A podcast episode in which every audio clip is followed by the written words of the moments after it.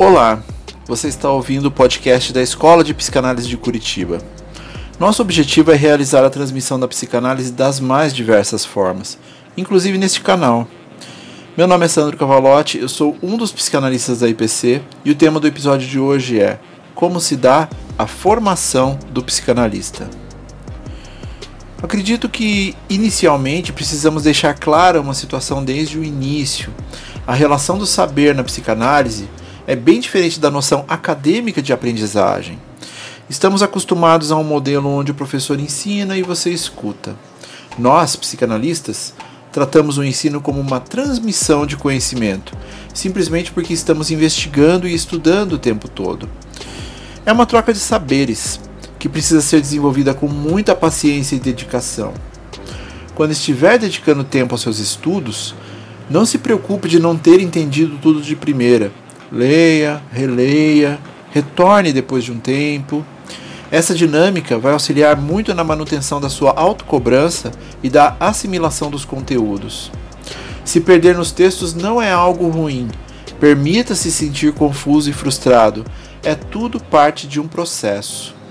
E quanto mais rápido você entender isso, mais prática e leve será a sua jornada pelas teorias.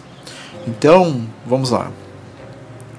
A psicanálise é um campo de investigação teórica da mente humana, cuja essência é a compreensão de que muitos processos psíquicos são inconscientes. O método de investigação é o da associação livre, que consiste em conversar com o psicanalista sobre qualquer assunto que o angustia sem nenhuma censura, investigando memórias e também experiências da sua infância, buscando a origem dos sintomas mentais e emocionais. É nesse processo analítico que o indivíduo deve vencer a resistência e os mecanismos de defesa de modo a entrar em contato com o seu inconsciente. A psicanálise é uma jornada pessoal e única, levando diferentes pessoas a diferentes caminhos. O indivíduo precisa estar interessado e preparado para percorrer os mistérios da mente humana, porque demanda bastante tempo, organização, leitura e aprofundamento. A figura do divã no ambiente psicanalítico também foi criada por Sigmund Freud. Tinha como finalidade proporcionar aos seus pacientes um ambiente mais confortável, no qual eles fossem capazes de falar livremente, a associação livre, desprovidos de resistências ou defesas causadas pelo contato direto com o olhar do psicanalista. Hoje em dia, o divã também é digital, dentro de uma estrutura simbólica, claro. Para Freud, a formação psicanalítica se transmite principalmente pela via da análise pessoal, ou seja, efeitos que se fazem sentir literalmente na própria pele. É no nosso percurso analítico que conseguimos operar o manejo da transferência, sustentar esse desejo de que tenha a análise, fazendo com que o analisando supere suas resistências, revelando que o sujeito sabe de algo que ele não sabe que sabe.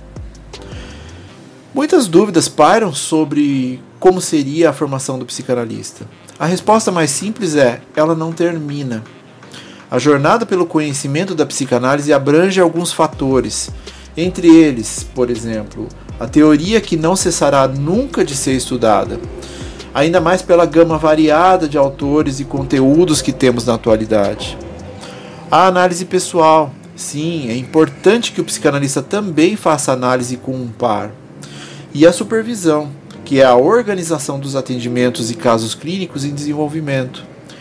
Freud organizou esses saberes para que o psicanalista possa estar coberto de todos os lados e que possa trabalhar a estrutura de suportar os conteúdos do analisando sem intromissões diversas de conteúdos pessoais. A formação do analista independe de qual tenha sido sua formação, no sentido de diploma ou graduação. Essa formação específica é composta pelo que Freud estruturou como tripé analítico: a formação teórica, a análise pessoal e a supervisão clínica, e sua base é a análise pessoal. É um saber que necessita de um constante estudo teórico, profunda empatia com o ser humano e o atravessamento da experiência da escuta do inconsciente. É o desdobramento da linguagem. Consideramos a psicanálise um percurso singular e permanente. Embora a formação tenha um tempo sugerido, salientamos que o autorizar-se psicanalista carece de estudo, análise e supervisão contínua. Psicanálise é vivência, imersão e aprofundamento. Permita-se encontrar suas próprias formas de estudo, pois estudar psicanálise é muito parecido ao modo de investigação de sua análise. É pessoal e autoral. Estudar psicanálise é sobre desaprender modelos pré-definidos. É sobre uma constituição do saber de inquietações, dúvidas e descobertas.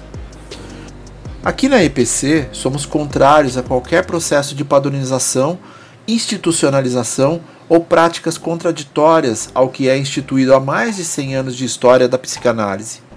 Porque Freud a preconizou como uma prática livre, e assim ela deve ser mantida pois a inclusão é um dos fatores primordiais para uma boa prática psicanalítica. E ficamos por aqui. Esperamos que você tenha gostado. Não esqueça de nos seguir nas redes sociais e acesse diversos conteúdos em nosso website. Os links estão na descrição.